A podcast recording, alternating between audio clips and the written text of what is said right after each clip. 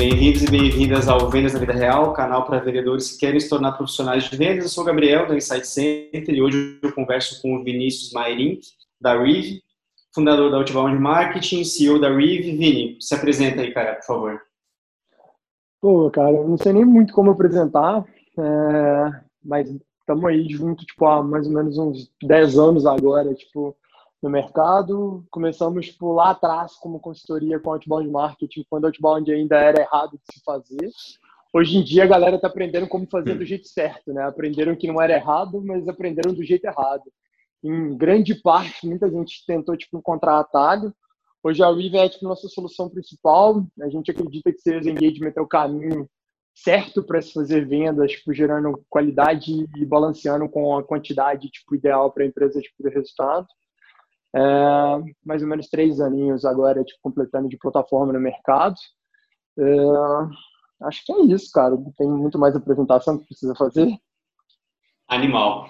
Cara, a gente vai falar de sales engagement no processo de vendas, porque é, o que, é sales engagement? Eu imagino que bastante gente já sabe. De qualquer forma, se você achar que faz sentido complementar esse conhecimento, super bem-vindo. Mas, cara, a minha primeira pergunta era para entender, assim, como é que foi essa, essa história, assim, né, do teu começo de trabalho até é, é, começar explorando o conceito de outbound, até consolidar com sales engagement agora com a Rio. Como é que você, enfim, chegou, né, nesse, nesse conceito? Pô, show. Cara, é, é engraçado porque a história ela vai se unindo e é meio uma lógica. Eu, eu, acho, eu acho meio bizarro de falar, porque sempre parece uma coisa meio sonhadora, mas é meio Steve Jobs de connecting the dots mesmo, assim. Eu, eu acho que, assim como a maioria dos profissionais de vendas, eu caí em vendas de paraquedas. Eu basicamente fui contratado lá atrás pelo Gustavo Caetano para entrar na Samba e fazer a implementação dos processos inbound e outbound, na época que a RD estava começando a decolar, então, foi um dos primeiros clientes início assim, da RD via Samba.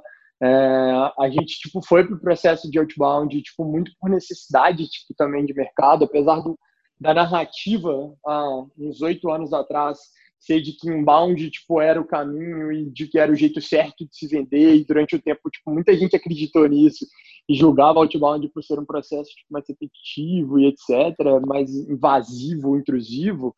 Uh, a Samba tinha uma necessidade porque ela tinha um perfil de cliente tipo enterprise, então a gente vendia para empresas muito grandes, o ciclo uhum. ele era um ciclo mais longo, e apesar de a gente conseguir criar alguns feedback loops legais com inbound, usar o conteúdo, trabalhar tipo, com algumas coisas, era impossível se depender só do inbound. A gente tinha uma força tipo gigante até na, na figura, na liderança do Gustavo, participando em evento, tinha como dar umas hackeadas e usar alguns caminhos alternativos. Mas outbound era uma necessidade, então eu não tinha nem muito uma escolha, assim, não. Eu acabei desenvolvendo, tipo, outbound lá dentro, a gente começou a escalar, é, e eu migrei para o produto porque eu sempre vontade de empreender. Então, a, a, a, história resumida é: eu cheguei em produto, uh, senti saudade de vendas, depois de um ano tipo, ficando em vendas lá na Samba, estruturando tipo, a área, eu senti saudade da área de outbound, de tipo, falar sobre outbound. E muita empresa estava procurando a Samba para entender o que, que a gente tinha feito, tipo, para ter o resultado que a gente tinha. Um time que tinha começado só comigo, estruturando, e eu tinha um, um basicamente um acordo com o Gustavo de Roy. Toda vez que eu gerava um determinado resultado, ele tipo, liberava o budget para eu contratar mais gente. É, o que acabou acontecendo foi que um ano a gente estava em 15 pessoas na área, tipo, escalando, tipo, fazendo muita coisa boa o resultado tipo interno tipo ele era muito visível externamente começou tipo a ser mais divulgado e todo mundo que ia até a samba para falar tipo do processo queria ver como que tinham sido os primeiros passos até a evolução e aí acabava falando comigo. Aí eu falei ah cara eu acho que tem olhando para o mercado de inbound acho que tem uma demanda legal e dá para produzir conteúdo né? Eu tava aqui do lado em BH da Rock os caras falando de marketing de conteúdo também então, eu lancei um blog despretensiosamente, chamado outboundmarket.com.br, e acabou, tipo, crescendo mais rápido do que a gente esperava. Então, tinha uma landing pagezinha, tipo, oferecendo consultoria. Começamos a fazer consultoria, tipo, frequente. É, em menos de 90 dias eu já estava saindo, tipo, da, da samba porque eu não dava conta de manter o ritmo de trabalho, tipo, balanceando entre, tipo, outbound marketing e samba. E, Sim, e aí foi legal porque, tipo, no fim das contas, É, nos Estados Unidos, eu, eu, fui, eu, era cliente na samba do Salesloft, os caras chamam uma ferramenta de, que era basicamente lead generation via LinkedIn. O LinkedIn começou a se movimentar nos Estados Unidos pesado para cortar tipo, essas ferramentas pela, pelos termos de uso da API dele, quando você vai integrar, etc. Ele não permite que você tipo, compita com o próprio LinkedIn, né? Ah, e aí eles falaram, tipo, lá nos Estados Unidos eles começaram a travar algumas dessas ferramentas, a Salesloft entre elas, os caras fizeram uma pivotada bruta porque eles começaram a falar sobre o jeito certo de vender e como trabalhar com os SDRs e BDRs. E, e, olhando do ponto de vista de outbound, a gente estava vendo ele, eles vindo como uma solução complementar ao CRM. É, na época não tinha o nome de Sales Engagement, era tipo uma ferramenta de aceleração de vendas ou coisa do tipo. Não, tinha uma né, categoria. Oi? Era uma outra história mesmo, eu lembro disso. Era, era uma outra abordagem que eles tinham no mercado, né, tempo atrás. Pois é, e não tinha nome de categoria, né? E aí acabou que a Outreach já estava vindo com uma ferramenta muito similar ao que eles estavam querendo lançar. Os caras tipo, sincronizaram e começaram a brigar pelo, pelo mercado americano. E nessa época a gente já estava investindo para fazer uma tecnologia do nosso lado. E quando a gente fez uma matriz, a gente as escolhas de, cara, tinha ser uma ferramenta tipo para vender para nossa especialidade de mercado, que é quem está fazendo vendas. É, não era tipo outbound, apesar da gente ser outbound marketing como consultoria. A gente tipo, trabalhava com o processo comercial como um todo. E aí o, a abordagem foi muito na linha de a gente pode fazer uma ferramenta de prospecção, a gente pode fazer uma ferramenta de geração de leads. A gente tinha meio que as opções padrões e a gente falou, cara, mas toda vez que a gente vai implementar um processo dentro de um cliente, a gente tem o mesmo problema, que é conseguir a adoção desse processo e o engajamento nesse processo por parte do time. E o que a gente está vendo, do ponto de vista de outbound, era ainda mais intenso, mas em vendas como um todo acontece a mesma coisa, é que toda vez que o vendedor ele não está conseguindo bater meta, ele prioriza colocar mais volume para dentro, só que ele não sabe nem qual é o volume ideal que ele deveria colocar para dentro, porque ele não tem um padrão muito claro, ele não entende se as taxas de conversão dele são certas ou não. Então tem um indicador muito bom que o pessoal do Sales Hacker divulga desde 2018, que é que 94% dos líderes de vendas não confiam nos indicadores que eles têm em mãos. Isso é um absurdo, cara, 94%. É muita e... coisa. É muita coisa. Pois é. E a gente entrou numa linha de, tipo, beleza, então tem algo que possa resolver isso. E a gente começou a desenvolver tipo, uma solução tipo, que seria complementar ao CRM, seria basicamente a, a frente tipo, da operação que o vendedor ia usar para tipo, gerar produtividade e fazer com que ele tivesse tipo, uma visão de, do que, que ele tinha que executar e quando ele tinha que executar, é, para poder permitir que ele fizesse a parte que ele faz bem, que é vender, que é estar tá, tipo, dentro da call, tipo, conversando com o cliente, numa reunião, conversando com o cliente, para garantir que ele vai apertar a mão assinar um contrato no fim, sabe? É, dentro dessa lógica, veio tipo, já um conceito de uma ferramenta que expandir, mas lógico que como MVP a gente lançou tipo, uma ferramenta focada em SDR. E aí, assim que a gente lançou e a gente começou a expandir, é, a categoria de Sales Engagement começou a se consolidar nos Estados Unidos e aí, tipo, o nome ele veio, tipo, como uma luva, assim. Então, o conceito básico, o resumo desse conceito é, é todo, tipo, engajar o time de vendas no processo que ao mesmo tempo possa engajar os leads, porque no fim das contas, tipo, a tendência é volume estoura, a gente começa a trabalhar com volume demais, a gente perde qualidade. Quando a gente perde qualidade, a experiência de vendas é comprometida, a experiência de vendas comprometida, a gente converte menos e o cliente fica mais insatisfeito.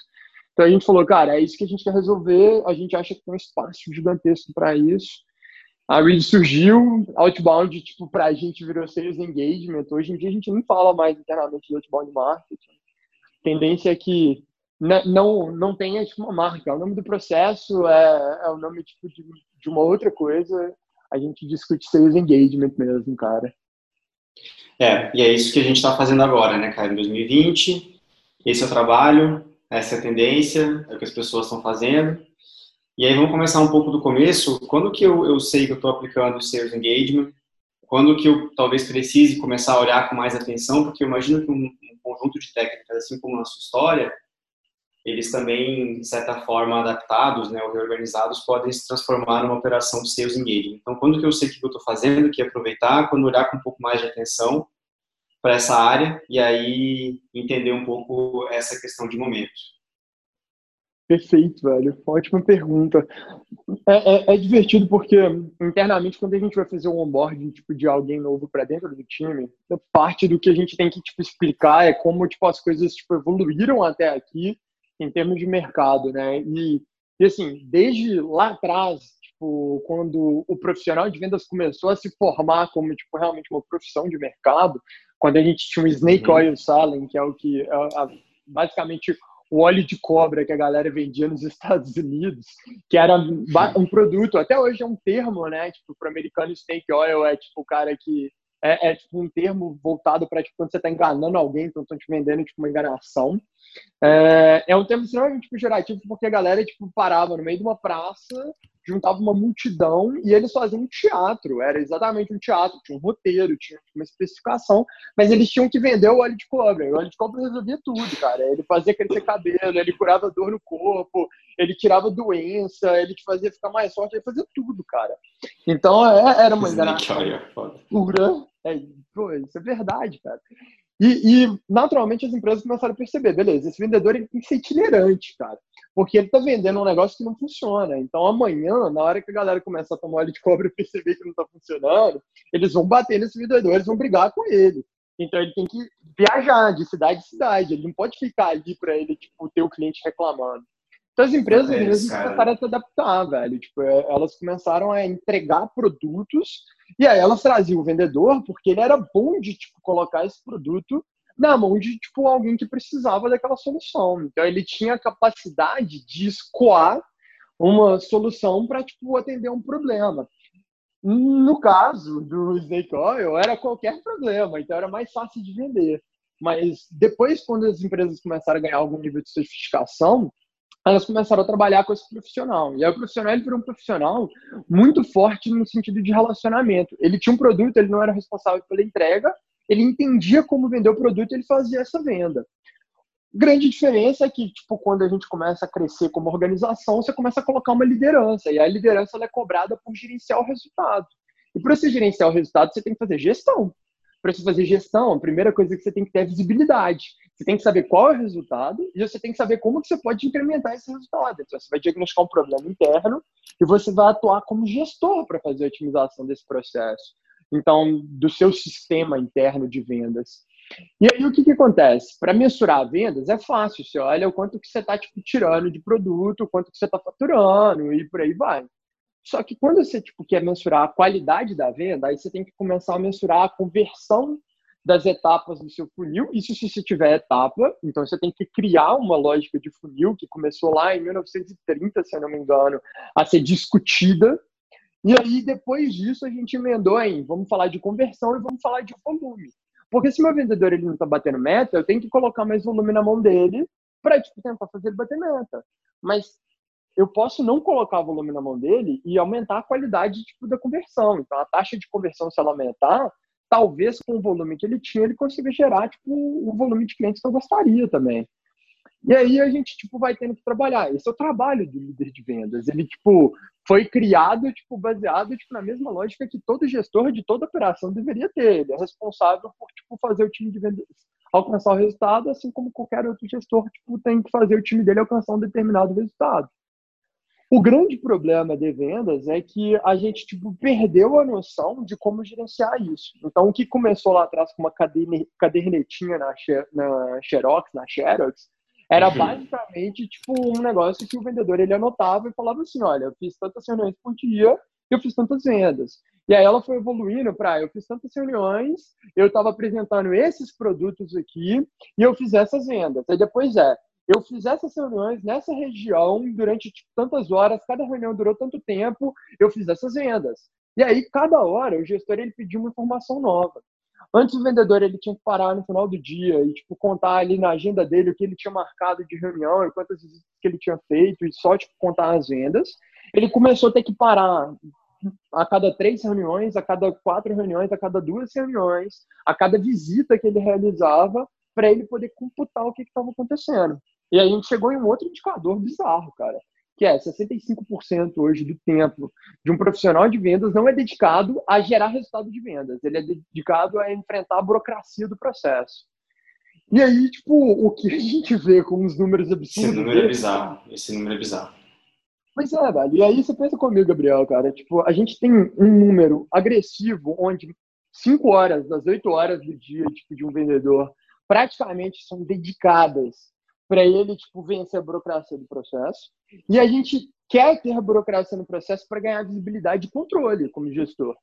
Mas 94% dos líderes não confiam nos números que eles têm em mãos, eles acham que não representa a realidade. É tipo você tem um mapa que não tem nada a ver com o terreno que você vai tipo, entrar, cara. Então não serve, joga o mapa fora.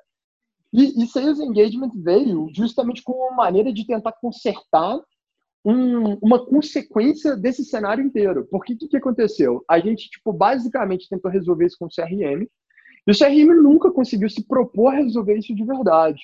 Ele sempre foi uma ótima ferramenta para tipo, você ter um conjunto de dados, mas ele nunca tem o dado que você acredita que é correto, porque o vendedor não engaja, o time não engaja para usar a ferramenta. Então o gestor ele consegue sentir que ele não tem controle, ele não consegue atuar como ele gostaria de atuar. E aí a gente começou a criar uma cultura péssima dentro de vendas, onde você tipo tá jogando um tanto de carne numa máquina de moer. E aí a gente vai moer essa carne, se sair bom, ótimo, se não sair bom, é isso que acontece. A gente está jogando a máquina de moer, a única coisa que ela faz. Porque culturalmente os times de vendas, eles são tipo Hum, basicamente, tipo, um, um, um abatedor, você coloca um profissional bom para dentro e você tipo, vai cobrar dele meta e consistência. Ele bateu meta, tipo, mês que vem é outra meta, ele tem tipo, ali algumas horas no fim do dia, no fim do trimestre, dar uma respirada e comemorar, mas ele já tem que virar o mês com pipeline bom, o trimestre com pipeline bom, porque ele tem que ter o flow para tipo, conseguir bater meta no outro mês. Se ele deixar o CRM inteiro organizado e ele não bater meta, ele é demitido. Se ele não deixar o CRM organizado ele bater meta, a gente bate palma do mesmo jeito, só que a gente fica o mês inteiro falando na cabeça dele. E não faz sentido, cara. É incentivo desalinhado.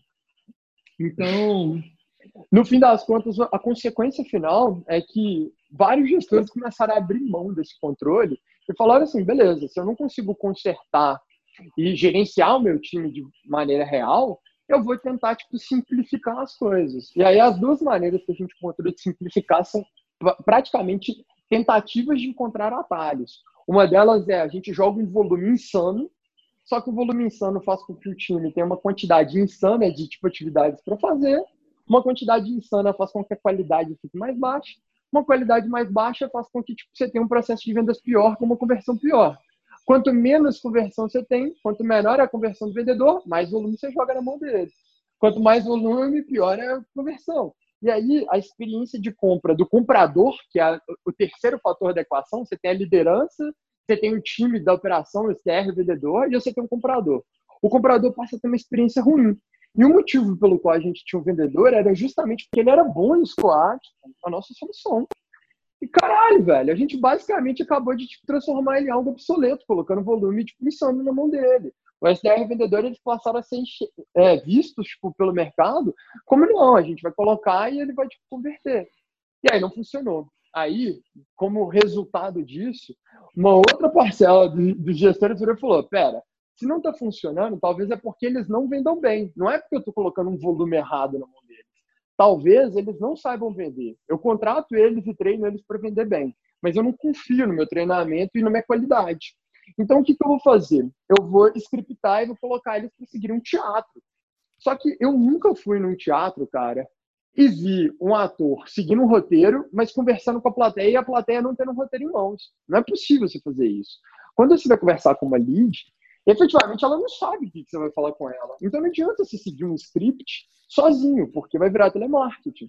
E a gente está tipo, tá passando pela era de tentar telemarketizar vendas. E aí, lógico que não está funcionando. Então, o, o, momento que você começa a perceber que você deveria fazer sales engagement é o momento quando você tipo, fala assim, cara, eu preciso ter mais controle e eu preciso efetivamente fazer o trabalho que um líder de vendas deveria fazer que é conseguir diagnosticar meus problemas, ter visibilidade sobre tipo, o que está acontecendo no meu sistema, ver o que está funcionando de bom para eu poder repetir, ver o que está funcionando de ruim para eu poder consertar. E, lógico, lógico, tentar gerar previsibilidade. Só que a maneira de fazer isso não é tipo nas duas opções que tipo, o mercado começou a tentar executar. A maneira é engajar no time através tipo, de um stack tipo, de tecnologia robusto. E hoje a gente não tem esse stack tipo, à disposição se você não tem uma ferramenta de sales engagement dentro de casa. O que a ferramenta faz é justamente tipo, nivelar esse nível de conhecimento e dar produtividade para o vendedor e para o SDR, para eles conseguirem não só usar uma ferramenta única para eles poderem fazer tipo a maior parte das atividades que eles têm no dia a dia, como ela tipo gera tipo uma série de fatores que tipo diminuem a micro decisão que ele toma. Na hora que você coloca tipo 10 leads na mão do teu SDR hoje, você está pedindo para ele para escolher qual é o e-mail que ele vai mandar, se ele vai mandar e-mail, se ele vai ligar, se ele vai mandar um WhatsApp, se ele vai tentar conectar no LinkedIn, se ele manda uma mensagem quando ele conecta. Você está basicamente colocando um bilhão de decisões na mão do SDR. E se você não consegue passar para ele o que, que ele deveria fazer em geral, de acordo com alguns direcionamentos, de acordo com o setor de empresa que você está trabalhando. Então, se você não tem uma cadência, que é um fluxo estruturado e com tipo passo a passo, você basicamente não está dando nada. E aí você depende dele tomar decisão. E aí realmente é difícil você colocar todo mundo para tomar tipo mil decisões iguais todos os dias. Aí você tende a ter tipo um cara que vende muito bem, um cara que vende muito mal no time, um cara que gera um alto volume de marcações e um cara que gera baixo volume de marcações. Só que quando você chega para o gestor e fala assim, mas o que, que diferencia o bom SDR do SDR ruim no seu time? O top performer em vendas do péssimo performer? O que está tipo, fazendo a diferença entre um e outro? Ele te responde assim, cara, é treinamento, é a vontade, é o mindset. Aí você fala assim, beleza, então coloca todo mundo para ser treinado por ele, ou fica do lado dele o dia inteiro e descobre o que ele está fazendo e traduz para o restante do time. Ah, mas é porque aí o, o outro cara não tem capacidade, o outro, o outro profissional ele não vai conseguir pegar tudo. Beleza, então contrata melhor. Não, mas é porque eu não sei como que eu contrato antes. Então, como que você conserta isso? Você não conserta, você está me falando que você não tem o que fazer. E aí, por que, que você está fazendo esse trabalho? Você, efetivamente, você está tipo, girando uma roleta russa e você está torcendo para você dar a sorte de contratar alguém que tem capacidade de entrar e fazer esse processo. Então, tipo, quando você chega nesse ponto, você fala, cara, eu preciso de sales engagement. E aí os primeiros passos são definir, tipo, esse passo a passo. Então, é o que a gente internamente aqui na River fala muito sobre blueprint, que é quando você vai construir um prédio. Você, tipo, tem que criar um blueprint, você tem que, tipo, entender se você vai tipo, colocar uma fundação sem colocar uma pilastra, tipo, quantos metros para baixo no chão que você vai colocar para tipo, fazer de acordo com a altura do prédio, qual que é o tamanho, a estrutura, a área, tipo, você tem que fazer tudo isso na hora que você construir um prédio. Quando você vai tipo, desenhar seu processo de vendas, para você passar para o time o que fazer, você tem que ter a mesma noção, você tem que trabalhar isso como ciência, porque é uma ciência. E aí a gente tem que trazer, tipo, essa visão da engenharia. E aí, então, a gente faz um blueprint desse processo, a gente desenha tipo uma primeira visão e a gente coloca o time para rodar em cima dessa visão. A partir do momento que você roda em cima dessa visão e você entrega uma ferramenta que tipo tira essas micro decisões do dia a dia do time, o time consegue ganhar produtividade. Se ganha produtividade e para de gastar cinco horas em burocracia, se ele economiza duas horas, três horas por dia, significa que você já tem, tipo, pelo menos um vendedor tipo, trabalhando tipo, muito mais tempo para você para poder gerar resultado. E aí ele aumenta a conversão dele. Por que, que ele aumenta a conversão? Que ele para de tipo perder tempo e ele consegue tipo ganhar em qualidade. Quando ele ganha em qualidade, ele está efetivamente tipo cuidando do lead, ele está tipo melhorando o discurso dele, ele está sendo treinado, ele está dedicando mais tempo para fazer uma proposta mais customizada e aí ele volta tipo a dedicar para experiência. Se ele dedicou para experiência, a tendência é que se aumente a conversão com o vendedor, tipo que é um bom profissional, um profissional bem treinado. E aí, Sales Engagement começa a funcionar tipo, infinitamente, porque você tem a estrutura pronta, você consegue otimizar essa estrutura como você quiser, o time é mais eficaz, você tem visibilidade sobre o que está acontecendo, e por fim, a gente tem tipo, mais produtividade, porque com eficácia e otimização, você vai conseguindo ganhar produtividade ao longo do tempo. Hoje, a tendência tipo, de mercado, e aí, de acordo com os estudos mais recentes, é que tipo, em dois anos três anos você já está passando dos 300% tipo, de ROI sobre o investimento numa plataforma de Sales Engagement. A diferença é se você vai tipo, colocar Sales Engagement para dentro e falar que você vai tipo, scriptar ou fazer volume tipo, absurdo. Então, vou mandar e-mail, vou ligar o dia inteiro. É, então, esse é um número bom de saber, cara. Esse é um número bom de saber. Porque é uma pergunta muito frequente, né? A gente tem assim, tem que ter eficiência no processo, tem que crescer, tem que conseguir gerar mais com menos, mas às vezes a dimensão dessa, dessa perda desse potencial ganho não é tão claro, né? E acho que esse número é legal de trazer. Pois é, cara. Os dois números tipo, que são legais é o primeiro que aí é uma visão de longo prazo. Você tem que estar trabalhando com um gestor que está com skin the game, então ele está colocando tipo a própria pele em jogo, que é esses 300% vindo de dois a três anos de resultado sobre o investimento. O segundo é que, em média, tipo, times que têm uma plataforma de sales engagement, eles economizam duas horas por dia, tipo, por usuário. Então, por vendedor ou por SDR. Significa que hoje você tem que pegar duas horas por dia, cara. Duas horas por dia, tipo, tentando vencer a burocracia, que ele pode, tipo, abrir mão só com uma plataforma de sales engagement. Existe uma burocracia maior, de acordo com tipo, o dado da TSEC, é 65% do tempo do vendedor dedicado a essa é. burocracia. Então dá para a gente reduzir ainda mais. Mas hoje já são duas horas, cara. Cara, se pensar duas horas por dia numa equipe de 10 pessoas, por exemplo, ao longo do ano, é um número muito absurdo, né, de quantidade de horas gastas que você pode economizar. Cara, pensando assim, a gente fala bastante de sales engagement e prospecção, né? Eu acho que é onde lança a ideia bem mais forte no começo, até para resolver um problema que é um problema muito grande em vendas, que é a geração de pipeline. Eu sei que não é a única forma de usar, a gente vai explorar um pouquinho as outras na sequência, mas em relação à prospecção, até pensando que vocês começaram o vídeo com prospecção, é, de lá para cá e pensando recentemente, qual foi a última coisa que você aprendeu? Qual que é o último, a, a última barreira, a última fronteira que vocês passaram? Você falou, cara, em relação à prospecção, isso aqui é novo, isso aqui funciona e, e esse é um aprendizado que a gente consolidou que você, você acha que faz sentido compartilhar com o pessoal? Cara, para mim, é, vai parecer simples, talvez até simplista, mas é, você tem que ser uhum. obsessivo. Uh, é, é, real ter uma obsessão por descobrir quem é seu cliente ideal para você conseguir tipo customizar o máximo possível o seu processo para o seu cliente ideal.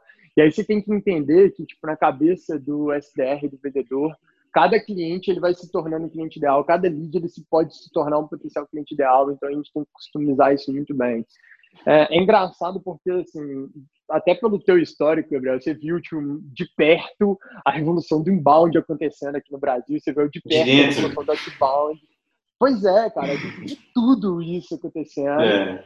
Tava muito, eu tava próximo, tipo, a, assistindo a RD, a Rock falando sobre marketing de conteúdo na Revolução de Outbound, a gente estava tipo, encabeçando tipo, o processo tipo, com o que a gente fazia. Você é um dos caras que participou disso tipo, ativamente. Cara, isso é só narrativa, Foi. velho. A próxima narrativa que o mercado vai começar a comprar é que Outbound está errado. E vai começar a comprar que Outbound está errado de novo porque a gente continua fazendo errado, sabe? Então, se você pegar o Iaco da Win by Design, o que ele está falando é não, outbound do jeito que tipo, é falado, então estilo receita previsível não funciona assim, traduzindo em miúdos o que ele fala, é basicamente isso. Ele está começando a falar de account-based selling, account-based marketing, porque é tipo uma maneira de customizar e realmente humanizar vendas. Mas por que ele está fazendo isso? É porque outbound é errado? Não, a gente continua fazendo outbound. Se você pegar a definição de outbound, a gente continua fazendo. Só que é tão difícil de tirar da cabeça de todo mundo o que veio com receita previsível e o tamanho da narrativa, que é melhor você falar assim, não, tem outro nome, e aí você obriga a pessoa a aprender outra coisa e rodar outra coisa, porque faz mais sentido. Então, assim, no fim das contas, sales engagement é só uma maneira legal de te falar que seu processo está errado e você deveria estar olhando para outra coisa. É, e, e para mim o aprendizado é muito esse, assim, tipo, você tem que ser obsessivo, é, obcecado, na verdade, com, com a customização tipo, do teu processo. Você não precisa ser um alfaiate que desenha tipo, a roupa perfeita para cada lead se não fizer sentido. Ainda assim, você deveria ser tipo, obcecado com o quão customizado você consegue vender tipo uma roupa tipo para alguém, entendeu? Uh, hoje em dia é tá possível, né? Exatamente. Exatamente isso, cara. A gente está vendo essa revolução em geral, velho. B2C, B2B, o, quão mais nichado e customizado, tipo, é um atendimento, uma experiência, mais as pessoas se engajam e aí as empresas vão encontrando maneiras de escalar a partir desses nichos, desses territórios que elas dominaram no início, velho. A gente só tá vendo isso acontecendo e tá ignorando, tipo, em alguns cenários, mas no nosso caso aqui da RIP, a gente acha que todo mundo deveria participar ativamente disso. Então, tá Às vezes a galera vê e faz de conta que não viu nada, né? Mas é uma percepção que é bem irrevogável aqui do nosso lado também. Quanto mais você Exatamente. personaliza, mais você traz mensagem relevante, mais você consegue entender de fato o que a outra pessoa está passando. E aí, Vini, aproveitando o gancho, em relação a sales engagement no funil, né? A gente falou de prospecção bastante, tem essa questão de personalização que vai ser aplicada no funil também, mas dá alguns exemplos ou algumas ideias de como que sales engagement pode ser, pode funcionar também é, em outras etapas, né? Em outras partes do, do processo de vendas, quando eu já tenho um contato, quando eu já tenho uma proposta, quando eu não fechei, enfim, onde é que sales engagement entra aí nessa, é, nessa visão um pouco maior? Cara, é, é, é, bem simples tipo, de, de explicar e é muito difícil de tipo, implementar se você tipo, não tem o cuidado e o estudo e a base tipo, correta. Assim, em geral, a gente sabe que vendas é um jogo de número, é igual poker, não importa que você tenha a melhor mão, nem sempre você vai ganhar. Então, nenhum vendedor ele é perfeito, ele não converte 100% das reuniões que ele tem.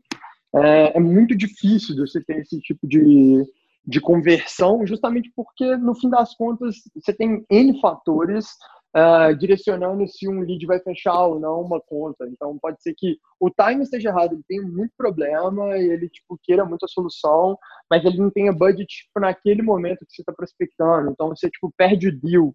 Nesse momento, você vai retomar ele e recuperar lá na frente. Pode ser que, tipo, estourou uma dor maior ainda. Então, tipo, você está tentando curar, tipo, uma pontada de dor no estômago e o cara acabou de descobrir que ele está com câncer. Não, tipo, a gente vai curar o câncer primeiro, porque é, tipo, um problema maior nesse momento para a gente curar. É, essas coisas, elas, tipo, fazem com que você não consiga ter a conversão perfeita. E, e, se você tipo, trabalha com essa premissa, Gabriel, tipo, a, a base uhum. de tudo é, tipo, se eu tivesse uma conversão perfeita, eu poderia considerar que cada processo ele é único. E eu nunca vou precisar fazer follow-up com lead, porque eu entro numa ligação, eu faço uma reunião com o lead, eu marco um próximo passo, porque todo vendedor ele tem a regra de que ele não pode sair de uma reunião sem um próximo passo. Então, se ele já faz isso muito bem e ele tem uma jornada bem desenhada, ele consegue converter a todo momento, ele sempre tem um próximo passo customizado. Mas se a gente parte da premissa de que isso nunca acontece, tipo, que são raros os casos onde tipo, um lead ele tipo, lida com a jornada de uma maneira tipo xiita, então ele está sempre dentro tipo do prazo, ele nunca tipo dá no show em uma reunião, ele nunca deixa de responder tipo um e-mail ou uma mensagem que você mandou, ou ele tipo visualiza e tipo, não consegue responder. Se, se isso tipo, fosse algo tipo, perfeito, perfeito, a gente poderia falar, beleza, não precisamos de ferramentas para controlar isso. Mas não é. Então você tem que desenhar um processo para tipo, seguir um padrão. Então, o que fazer quando o lead responde? O que fazer quando o lead não responde? Se eu conectei com o lead, eu tive uma reunião de sucesso, o que eu vou fazer com ele agora? Eu tenho uma próxima reunião com ele, eu tenho uma atividade marcada, para que dia que é essa atividade? quando que ela vai ocorrer e qual meio que ela vai ocorrer, qual que é o histórico desse lead. Eu tenho que ter tipo, todo esse controle para eu ter a visibilidade correta. Agora, se o lead tipo, ele não conectou comigo, se ele não respondeu nenhum dos meus contatos, se um SDR marcou a reunião, ele deu no show, ele não apareceu, eu mandei e-mail, ele não respondeu, o que, que eu faço agora? Eu ligo para ele? Eu ligo imediatamente depois da reunião? Eu ligo tipo um dia depois? Eu mando um e-mail 48 horas depois? Será que eu faço mais de um deles? Então, quando a HubSpot tipo, começou a, a divulgar um pouco mais o, um processo tipo, humanizado, tipo, seguindo a linha de inbound, quando eles começaram a entrar em CRM, um dos dados que eles trouxeram é que a venda média ela só acontece, então hoje acho que o último dado deles batia em 80% das vendas, é, elas só acontecem depois de pelo menos cinco follow-ups. Então, tipo, ao longo da, da jornada, você tem que fazer pelo menos cinco follow-ups com o lead. Isso ainda é pouca coisa, se a gente estiver falando de uma venda tipo, de um prazo curto, tipo de 30 dias, 40 dias. Agora, quando você cresce tipo, e vai subindo tipo, para vendas de 12, 24 meses, talvez, tipo, em um cenário tipo, muito tipo, gigantesco. Bem mas, mais ainda follow, né? Muito mais follow. E aí você tem muito que tipo, ter um timeline muito mais claro, e você tem que saber quando fazer e como fazer. E aí ter uma noção de como isso acontece é ainda mais importante, porque você está lidando com um risco muito maior. Se você tipo, investiu três meses numa conta e ela não fechou, foi tempo investido. E você não vai ter ROI. Então o custo de aquisição sobe para os outros caras que você fechou. E aí o que, que acontece tipo, ao longo do processo fora da prospecção? Você desenha tipo, uma estrutura, um blueprint, E o teu vendedor ele consegue tipo lidar com esse blueprint de acordo com tipo, a percepção dele. Ele pode reagendar tipo, um passo, um follow-up, de acordo com o que ele percebe que faz sentido com o que não faz sentido. É lógico que ele pode fazer isso, ele deve fazer, porque ele está customizando. Mas ele deveria ter uma referência de quais são as opções que ele tem e de qual é o caminho padrão a ser seguido para ele alcançar o resultado previsível que se espera dele. E, e se não está chegando num resultado perfeitamente previsível, você tem como otimizar e você tipo passa isso, igual você falou. Se eu tenho 10 vendedores, ao invés de eu ter que parar e ensinar para cada um e depois tipo, conferir se eles estão fazendo ou não, você simplesmente muda uma vez no blueprint e todo mundo vai passar a fazer do novo jeito. E aí você ganha em escala, cara. Então, esses são alguns dos ganhos mais simples, mas a premissa é básica. Você não vai converter todo mundo. Então, você deveria ter uma jornada mais consistente e mais coerente para você garantir que você não vai perder aqueles que você poderia tipo ganhar. É basicamente isso. Para todo mundo com quem você falar. E aí isso dá uma ponte super importante, que é trazer o pessoal do marketing para a discussão, né? Que é um pessoal bem importante de entrar nessa mesa que a gente está falando. Porque, bom, você falou de bound e tal, toda a história da, da emergência desse mercado. E hoje a gente tem bastante áreas de marketing avançadas, ou growth, enfim. Tem áreas, é, tem em equipes bastante avançadas fazendo automação por motivo de loss, automação por quando a pessoa volta para o funil de marketing, uma série de interações. Cara, o que, que você, você percebe assim que é a maior contribuição que os profissionais, o pessoal de marketing pode, pode oferecer para esse momento de aplicar com um pouco mais de, de cuidado a sales engagement na, na operação de vendas? Oi, pergunta difícil, hein, velho? Eu, eu, eu, a gente está aqui para isso, vamos lá, mas a pergunta é difícil. Eu, eu, eu, acho que, em geral, tipo, depende muito do papel que marketing tem dentro da própria empresa. Assim. Igual eu te falei, eu estava conversando contigo mais cedo, a gente estava falando. A minha experiência quando entrei na Samba era um time que era muito voltado para a parte de comunicação e propaganda. Então, fazia o branding tipo, da marca. A Samba sempre foi uma empresa com uma marca muito forte, o Gustavo sempre teve uma marca muito forte no mercado brasileiro e tal. Uhum. É, e isso foi sendo desenvolvido dado tipo, um bom papel do marketing tipo, da samba. É, quando a gente começou a fazer inbound, que a gente começou a trabalhar mais com marketing de conteúdo, a gente criou novas maneiras de tipo, fazer esse, essa interseção com vendas. Mas assim, vai depender do, do seu cenário e do que, que você tem. No cenário samba, uma das coisas que a gente usava muito, tipo, para fazer, tipo, o processo, por exemplo, de prospecção, era a presença em evento e, a marca. Então, o Gustavo, tipo, voltava com o bolo de cartão que ele pegava em evento de conexão que ele fazia, e aí a gente, tipo, fazia umas abordagens personalizadas de acordo com o que tinha sido conversado. Eu comecei a, tipo, desenvolver um negócio que era um sistema do que, que ele anotava no cartão, atrás do cartão, ou tipo num, num Evernote na época para tipo ele me passar informação e eu poder customizar mais a prospecção. É, a gente usava muito tipo de desenvolver esse relacionamento e tentar entrar tipo em outras áreas da empresa via marketing. Então, no meio da venda, se a gente sabia que a gente estava lidando aí com três, quatro decision makers ou, ou, pelo menos influenciadores dentro de uma, uma venda muito grande. A gente tentava tipo, afetar essa marca tipo, em outras áreas, a gente viu o que estava dentro da nossa base de leads, a gente trazia conteúdo específico dentro tipo, das reuniões, então tem muita coisa que dá para ser feita. Mas, assim, em especial, o que eu poderia falar que eu acho que é tipo o papel que todo marketing deveria tipo, ajudar a vendas é tipo garantir que você está tendo uma comunicação adequada. Apesar de marketing ter que fazer uma comunicação de um para N, então toda vez que lança alguma coisa de marketing, você está comunicando com algumas centenas, milhares de pessoas se sua marca tem um bom alcance. Isso. Apesar disso, a gente deveria conversar e estar tá, tipo 100% alinhado em termos de proposta de valor, do que, que a gente entrega e como a gente entrega, de vez em quando, tipo, isso se perde. Marketing vende um sonho ou vende, tipo, alguma coisa que não faz sentido quando, tipo, vendas apresentar. E essa dissonância, ela é complicada porque traz lead, mas gera volume para vendas. E na hora que você vai falar com o lead, o lead tinha uma expectativa completamente irreal, surreal sobre aquilo que você poderia entregar. E aí você tem um trabalho muito grande de conseguir estabelecer, tipo, uma confiança e uma conexão a partir de uma nova realidade que você está apresentando para ele. Então, ter esse alinhamento para mim, ele é crucial. É o alinhamento de proposta de valor e de comunicação, cara. Maravilha, cara, perfeito. Pergunta difícil, mas pô, você veio de dentro de marketing também, né? tem uma experiência grande nessa área. E é bem importante porque quando a gente está fazendo uma transformação um pouco mais radical né, em organização, você precisa de envolvimento de quem puder contribuir, de quem puder ajudar. Quem tiver alguma coisa para trazer para a mesa, né? E realmente essa, esse alinhamento de comunicação é super importante. Cara, eu queria te fazer uma, uma pergunta importante aqui sobre. É, a gente falou um pouquinho sobre ferramentas, a gente é, explicou um pouco a história do Weave, mas pensando em, em, sales engagement comparado com orçamento de vendas, né? onde é que a, a ferramenta de sales engagement se coloca, se posiciona no orçamento de vendas comparado com o CRM, por exemplo? Então, faz sentido contratar sales engagement antes do CRM, se não tem, pode substituir, ou, cara, tem que ter um CRM, não tem jeito.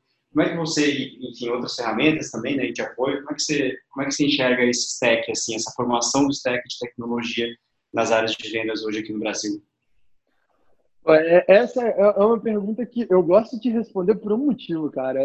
Eu, eu falei sobre tipo o nosso objetivo quando a gente criou o Reeve e como a gente enxergava que tipo isso encaixava no mercado nosso primeiro slogan, cara, tipo assim, a gente inclusive foi num RD Summit, tipo, com antes de lançar, logo antes de lançar, a gente tinha tipo um standzinho lá no Summit, tipo, para fazer o lançamento. E o nosso slogan era só um CRM não é o bastante. Tinha uma galera que ainda não entendia, isso é, é, é muito divertido de pensar, cara há três anos atrás, não é tanto tempo assim. Tinha uma galera que não conseguia entender que no orçamento de vendas para tecnologia você precisava ter mais do que o CRM. No máximo, tinha gente começando a acordar para falar assim, pô, eu estou tentando investir numa ferramenta de geração de lead, estava começando a fazer outbound. Mas quando você falava assim, só um CRM não, basta, não é bastante, tinha gente que chegava no instante e falava assim, mas o que, vocês estão querendo dizer com isso? Vocês estão falando que eu preciso de dois CRMs? Só um não é o suficiente? A gente, não, não. não. Não. Então, o CRM não é o bastante, calma. É. Né? Esse foi um aprendizado natural, tipo, nosso, e pra gente era muito lógico, saindo do ponto de partida de tudo que a gente estava vivenciando com os nossos clientes, que, tipo, precisa de mais alguma coisa dentro do stack de tecnologia. Mas a lógica básica quando você vai definir orçamento é isso. Você não deveria abrir mão do CRM, e eu não abro mão do meu CRM internamente. Eu tenho CRM desde sempre e eu não vou deixar de ter e eu não indico que meus clientes abram mão. O que eu falo é, ele precisa ser complementar. Enquanto o CRM hoje, ele é uma plataforma tipo onde, no caso, a própria Salesforce, que é a definição de CRM, tipo para assim, o supra-sumo dos CRMs para muita é. gente no mercado, ela não se vende mais como CRM, ela se vende como uma plataforma. Ela tem um sem número de tipo, soluções lá dentro, uma delas é o CRM. É, é, a primeira, é o que tipo, marcou, mas eles não são CRM tipo, efetivamente. Hoje o Sales Engagement é uma plataforma complementar. Ela é complementar justamente porque tipo, só o CRM ele continua não sendo bastante. A gente está vendo uma migração, e aí, se você for olhar os CRMs mais novos, é, vários deles tipo, têm esse posicionamento ou estão assumindo o posicionamento de ser um Activity-Based CRM ou um CRM baseado em atividade. A lógica dessa galera é justamente tipo assim, eles estão reconhecendo que o CRM ele nunca resolveu o problema de engajamento do time de vendas. Então, eles estão tipo, tentando resolver isso dentro do CRM. O problema é que a maneira que o CRM gerencia tipo, o processo, com a visão padrão de pipeline deles, com tipo, a visão tipo, padrão de tipo, tarefas, o modelo de interação e de gestão, ele já não funciona muito bem. É, e o que a gente faz hoje, por exemplo, na Rive é tipo, integrar tipo, ao CRM e mandar todas as informações para você ter isso espelhado lá dentro. Então você continua tendo tipo, os relatórios que você tinha, você, continua, você não está quebrando e fragmentando e olhando só para o Rive ou só para o CRM. Você continua tendo os dois. É, a Rive ela só tipo, te dá esse engajamento real e te entrega alguns números que você não seria capaz de conseguir levantar ou de ter confiança de que eles são reais, porque tipo, lá no CRM o vendedor consegue sair daquela plataforma e fazer tipo, coisas por fora é, sem saber qual é o próximo passo definido. Então, assim, eu particularmente eu tenho trauma de abrir tipo alguns CRMs e olhar aquele tanto de deal, aquela listagem de deal que o vendedor tipo tem ou que o gestor tem e eu falar assim, cara, vamos analisar se teu volume para bater meta esse mês tá bom. A gente está aqui no início de mês gravando isso, dia 3. Você, tipo, geralmente vira o mês e você fala, vamos ver se você está com volume legal, se você vai precisar de um pouquinho mais de volume, quanto de volume que você precisa, se a gente vai precisar, tipo, acelerar teu pipeline, se a gente, tipo, pode seguir, tipo, num fluxo legal, como que vai ser? Quando você abre o CRM, você tem aquele tanto de bill em vermelho, ou você simplesmente tem uma listagem infinita, tipo, por etapa, e aí você fala assim, cara, e qual que é o volume real? Aí fala assim, ah, não, eu tenho 10 propostas enviadas, mas dessas 10 propostas, quantas que estão, tipo, realmente engajadas? Quantas que estão, tipo, no início, tipo, de um fluxo de follow-up e quantas que, estão, quantas que estão no final? Você não tem isso dentro do CRM. Você tem que clicar em oportunidade por oportunidade e ficar, tipo, uhum. procurando. E aí, quando você tem 10 deals em aberto, tipo, com proposta enviada, 10 oportunidades com proposta enviada, pode ser que as 10 elas sejam simplesmente o desperdício da taxa de conversão do seu vendedor. Ele virou o mês, ele tipo, converteu 3 e tem outras 10 que vão ser perdidas. Ele não vai virar nada. E o vendedor abraça isso de uma maneira qualitativa, zero quantitativa. Então. Não se apega, pessoal se apega. Exatamente. Sempre se apega, cara. Sempre. E o que a gente faz é isso, a gente conserta isso sendo complementar. Então, o orçamento ele vem sempre sendo complementar. É, ainda assim, CRM é o maior investimento em geral que as empresas continuam fazendo. Ele, por vários casos, ele vai abranger tipo, uma parte maior do que só o time de vendas e o time de SDR. Então, serve de comunicação com outras áreas da empresa, serve de forecast, ele tem tipo, uma série de dados, informações a mais. Não é tipo o intuito, Sales Engagement é feito para SDR, para profissional de vendas que quer tipo, performar tipo, bem, é feito para líderes que querem ter controle e que não estão satisfeitos com o que eles têm hoje. Eu imagino que pelo histórico do mercado e pelas estatísticas que a gente estava falando, isso é a grande parte dos líderes tipo, de hoje. Eles só precisam tomar a decisão de fazer vendas do jeito certo mesmo. É, na verdade, já, o grande ganho já está ao alcance, né? Parece que não está tão longe. Massa é demais, Vini. Muito obrigado pela participação, cara. Animal, ao baita papo. Aprendi demais sobre sales engagement e como aplicar. E eu estou na área faz um tempinho, então espero que o pessoal tenha tido um aprendizado legal também. Espero que você volte aí daqui a uns meses para a gente ver o que está acontecendo de novo e para onde o mercado está indo. Parabéns pelo trabalho até agora. Muito obrigado. Pô, cara, tamo junto. Eu que agradeço pelo convite. Espero que a galera consiga, tipo, ver um pouquinho mais de sales engagement para quem ainda não conhece e quem já conhece, tipo, tenha ficado um pouquinho mais claro. Curti pra caramba o papo, Gabriel. Obrigadaço, cara.